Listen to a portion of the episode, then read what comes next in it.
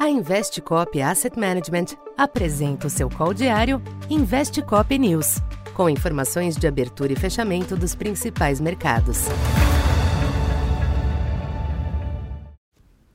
Boa tarde. Eu sou Silvio Campos Neto, economista da Tendências Consultoria, empresa parceira da Investcop.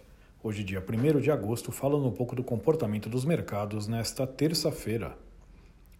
Predominou uma sessão cautelosa nos mercados internacionais nesta terça, em uma tomada de fôlego natural após um período de maior apetite ao risco.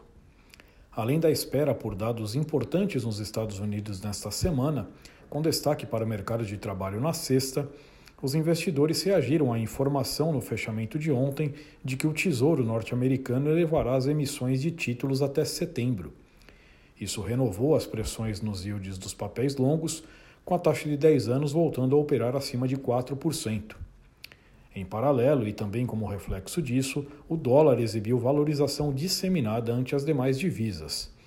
Nas bolsas, de olho nos movimentos recentes e nas divulgações de balanços, os índices S&P 500 e Nasdaq recuaram ligeiramente. Aqui no Brasil, os ativos sentiram o panorama global, em especial o câmbio, que acompanhou a forte alta do dólar no exterior. A variável manteve-se pressionada ao longo de toda a sessão, fechando o dia em 4,79, variação de 1,3%. Preocupações fiscais também podem ter pesado, com rumores de que a votação do arcabouço fiscal ficará para depois da reforma ministerial, além da defesa feita pelo ministro Alexandre Padilha da alteração que permitirá maiores gastos em 2024. Na bolsa, a cautela externa somou-se às preocupações renovadas com a Petrobras em dia de reunião entre o presidente da empresa e o presidente Lula.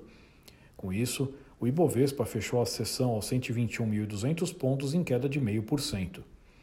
Já a curva DI chegou a sentir a pressão dos yields externos, mas praticamente zerou os movimentos no final, na véspera da decisão do Copom.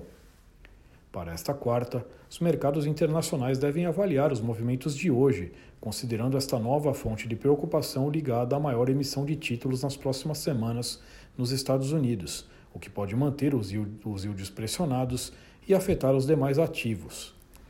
Na agenda, destaque para a pesquisa ADP de julho por lá, mesmo que o indicador não esteja se mostrando um bom previsor para o payroll.